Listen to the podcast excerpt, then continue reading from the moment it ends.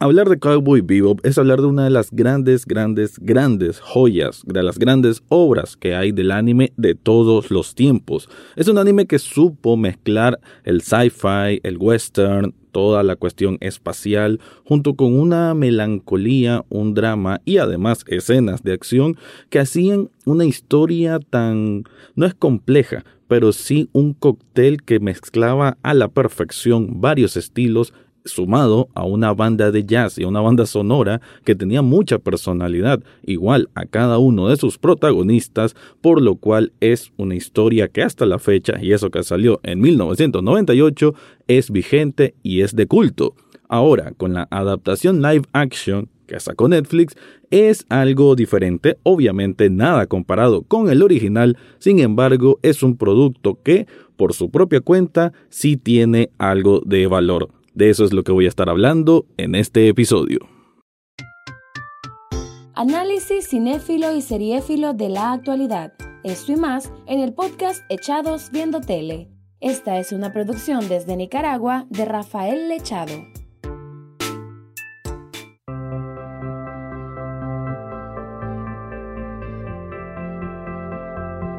Bienvenido o bienvenida a un nuevo episodio de Echados Viendo Tele, el espacio para escuchar críticas, comentarios, opinión del mundo de las series y algunas veces de películas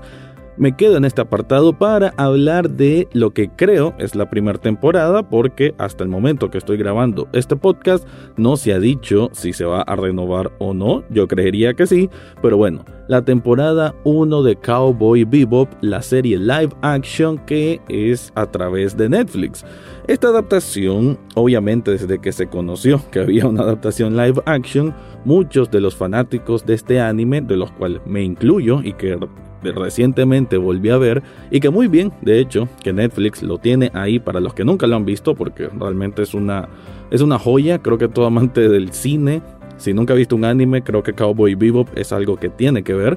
Y sí, se siente un cambio, obviamente es un cambio rotundo, pero aún así, eh, aquello, aquel temor, que yo también fui parte de ese temor, o negativa incluso de decir, no, porque agarran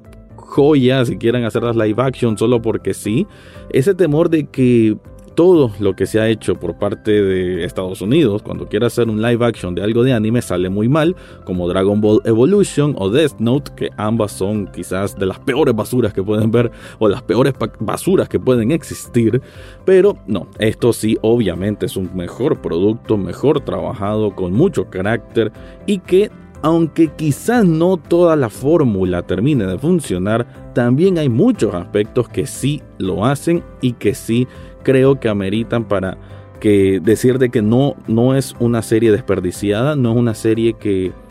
que ya perdió su peso y que ya no debería volver a existir y que nadie la debe ver, no es así aunque entiendo por qué para algunos, no solo fanáticos del anime original, sino fanáticos del anime en general, no les va a gustar demasiado. En este espacio no voy a decir spoilers, nunca lo hago, pero pues quiero aclarar que... Eh, voy a estar hablando cosas quizás más cercanas al anime, que no es que sean spoiler tampoco, pero bueno, por ahí va si acaso la advertencia. Aquí tenemos obviamente otra vez al trío original, aunque es cierto que en la serie era un cuarteto, que aquí no vemos específicamente a Ed, pero sí tenemos a Spike Spiegel, tenemos a Jet Black y tenemos a Faye Valentine. Este trío, que al final es el más relevante, podemos decir, desde el anime original, lo vamos a ver aquí con una química muy especial. Creo que el que supieran trasladar o traducir esa química que había en el anime a una versión distinta, porque obviamente es distinta, pero que también funcione, que es una química que no se ve tan forzada, no siempre, pero no, creo que funcional al final de cuentas, creo que ese es el mayor mérito que le voy a dar a esta versión live action de Cowboy Bebop. En el sentido, pues, de que la relación entre ellos, aunque sí hay que decir que en el diseño de producción, en la dirección, en los ademanes, en las vestimentas, en todos los escenarios, todo se siente muy estilizado, muy dibujo, muy cómic, incluso, y digo cómic, no digo manga, sí me refiero a cómic. Los ángulos o los planos parecieran como diseñados como de cómic, bueno, también de manga. Eh, Pero sí, ese exceso de estilización, pues obviamente puede sacar de, lugar a algunas personas, sobre todo al que no conoce ni el anime ni, ni absolutamente nada de Cowboy Bebop, porque, y y sí acepto, mejor dicho, entiendo cuando alguien se queja de que todos parecen un montón de cosplay mal hechos, lo entiendo, porque es un choque cultural y es normal, ¿no? O sea, cuando tenemos un anime que nos gusta tanto y lo vemos ya con personas reales, obviamente se va a sentir como un cosplay. Pero siento que esa, esa primera impresión, desde el primer episodio, creo que uno ya puede entender, ok, estoy viendo esta otra cosa, este otro Cowboy Bebop y no el mismo que conocemos. Creo que hay que partir de ahí. No hay que caer en la hipernegatividad del rechazo, porque yo iba así con término medio, tampoco iba con tanto rechazo de, un inicio, pero sí pensé que iba a ser bastante malo. Sin embargo, al ver los primeros dos episodios, de hecho desde el primer episodio que se me pasó rapidísimo y es casi de una hora, dije, bueno, algo aquí está bien no, no me causó ese repudio a como pensé que iba a ocurrir y a como siento otras personas sí lo están exagerando. Si me estás escuchando vos, que sos el que viste o estás viendo Cowboy Vivo y decís, ¿cómo puedes decir eso, Rafael? Si es un sacrilegio, es espantoso. Bueno, probablemente decís eso porque estás muy acostumbrado a solamente ver anime y quizás no tanto series norteamericanas. Y aquí quiero decir algo, no digo que eso sea una virtud en sí, pero que hay que entender que esto tiene que funcionar para televisión en general, como una serie de televisión, como una serie de Netflix. Entonces por ahí también tiene elementos que, eh, digamos,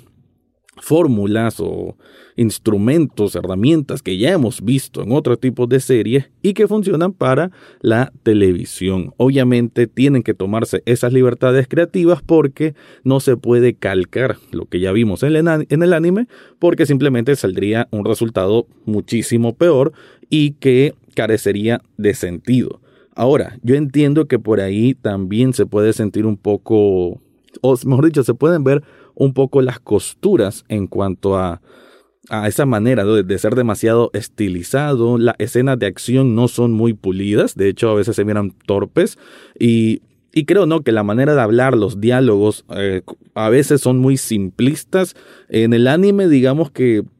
pueden que sean similares, pero en el anime como eh, anime se justifica ese tipo de diálogo. Aquí hay algunos como que no no combinan tan bien. Sin embargo, a medida que va avanzando la serie, ya va agarrando más personalidad, va agarrando peso, va agarrando volumen. Volumen me refiero a que ya se siente una serie, o sea, ya te olvidas que estás viendo un live action ya estás viendo una serie como tal y que estos personajes que estamos viendo son los personajes de esta serie llamada Cowboy Bebop, olvidando que existe un anime. Obviamente, eh, siempre hay referencias, siempre hay cosas que para los que vimos el anime se entiende mejor o se justifica mejor y también por ahí siento que eh, uno de los errores que comete es que aunque sí, digamos, está pensado para que le llegue a cualquier persona independientemente no haya visto el anime, por ahí a veces sí, a veces sí depende de que entendas ciertas referencias o que eh, dejes pasar, digamos, ciertas situaciones porque en el anime así ocurría. Ya como serie propia, pues mucha gente puede quedar totalmente descolocada y ahí sí entiendo lo de generar rechazo. Entonces, por eso siento que en ese sentido pudieron haber quizás eh, elaborarlo mejor, haberlo terminado de alguna mejor forma o incluso también haber ampliado la cantidad de episodios, porque esta primera temporada, si es que solamente es la primera temporada, cuenta con 10 episodios, con algunos de 40 minutos, otros de 50 y tanto, pero no es, eh, siento que debieron haber ampliado quizá un, un, par de episodios más, pero bueno, aún así son 10 episodios que en lo que tratan de contar, en lo que tratan de formar a nuestros personajes, a ese trío, junto con el villano Vicious y Julia, que en este caso ambos tienen muchísima más historia y que quizás ese es el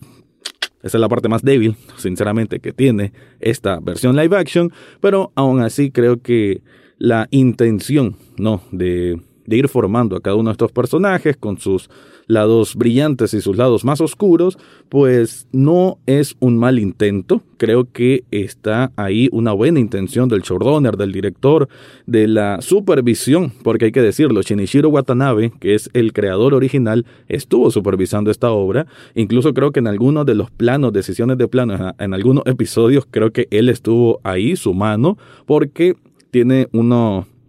hay, una, hay parte que la cinematografía para mí se mira bellísima en el sentido de recrear el anime. En ese sentido, sí se mira bien. En otras, la escenografía no ayuda mucho, no hay tanto presupuesto como para estar sacando tantas naves y eso sí se nota. Aún así, pues creo que es un producto que toma tiempo agarrarle el sabor, eh, quitarnos un poquito esa capa de los ojos de que de la comparación, ¿no? La comparación de con el anime original, pero una vez de que lo vas digiriendo mejor, siento que el producto, pues sí vale por sí mismo. Voy a estar ampliando más al respecto, pero antes te quiero contar algo.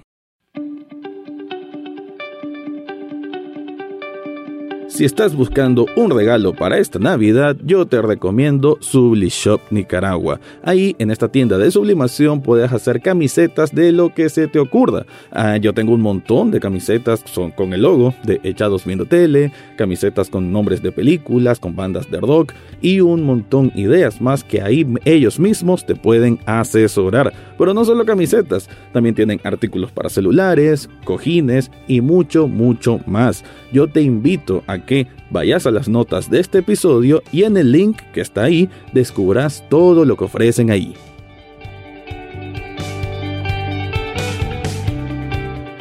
Ahora me voy a centrar un poco más en lo que siento es la parte más débil, la que no supieron desarrollar quizás de la mejor forma y sinceramente es el triángulo amoroso que tenemos entre Spike, Vicious y Julia, que aquí sí podemos decir que es el cambio más rotundo que hay con la serie original y y es que había una magia en el anime de que esto se sintiera como una historia background, algo que estaba, que solo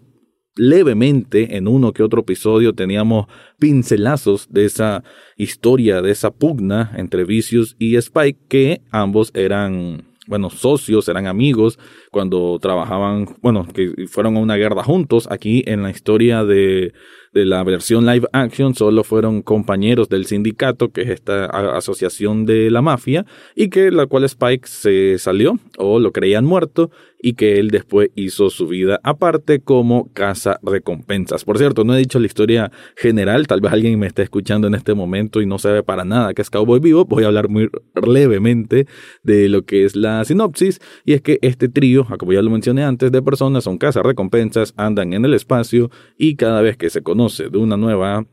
recompensa, de un nuevo objetivo, pues ellos se encargan de ir a atraparlo. Ahí es donde se mezclan géneros como la propia comedia, la sátira, el western, el sci-fi y también con el cine noir, que de hecho aquí hay un episodio, entre los 10 episodios de la versión live action, vamos a encontrar uno que es casi una representación básica, pero bueno, una representación al final del cine noir. Esto lo hacían mucho mejor en el anime porque era más sutil y con un expertise diferente, ¿no? Se notaba como una mano artesana de mayor experiencia que lo sabía desarrollar mejor en el anime y que aquí pues no se traduce de la mejor manera, pero aún así quiero insistir, ¿no? De que lo que se hace en esta versión live action sí tiene empeño y sí tiene su propio peso, su propio valor porque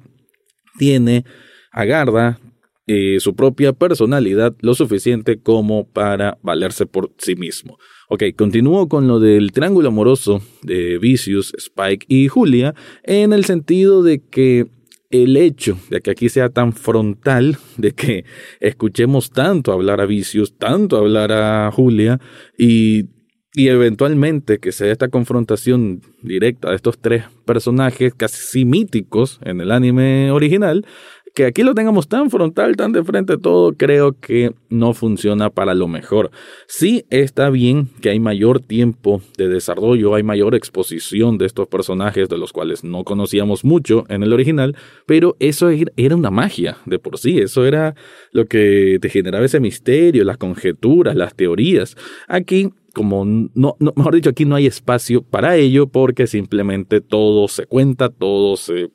se pone en la mesa y todo lo tenemos ahí para procesar. Creo que ese puede ser el mayor choque cultural, más de lo que si los personajes se parecen o no, que si Jet ahora es negro o no, que si el actor John Cho es muy viejo para interpretar Spike, que si Faye aquí se mira distinta, que es más mal hablada de lo que era en el original, más chillona, o sea, todos esos elementos que son, digamos, los puntos que más suelen relucir en un montón de comentarios en YouTube o en cualquier foro que vean en Internet, creo que para mí lo que hay mayor choque cultural es esa,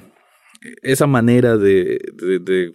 del approach que hicieron para hablarnos de la historia de Julia, Vicious y Spike. No, con esto no puedo decir que tampoco lo desprecio, pero eh, creo que el actor que seleccionaron en la decisión de elenco con Vicious, creo que es la decisión más débil. Creo que con Julia también. Em, en este caso, Vicious por su fisionomía no me convence demasiado y eso que aquí siento que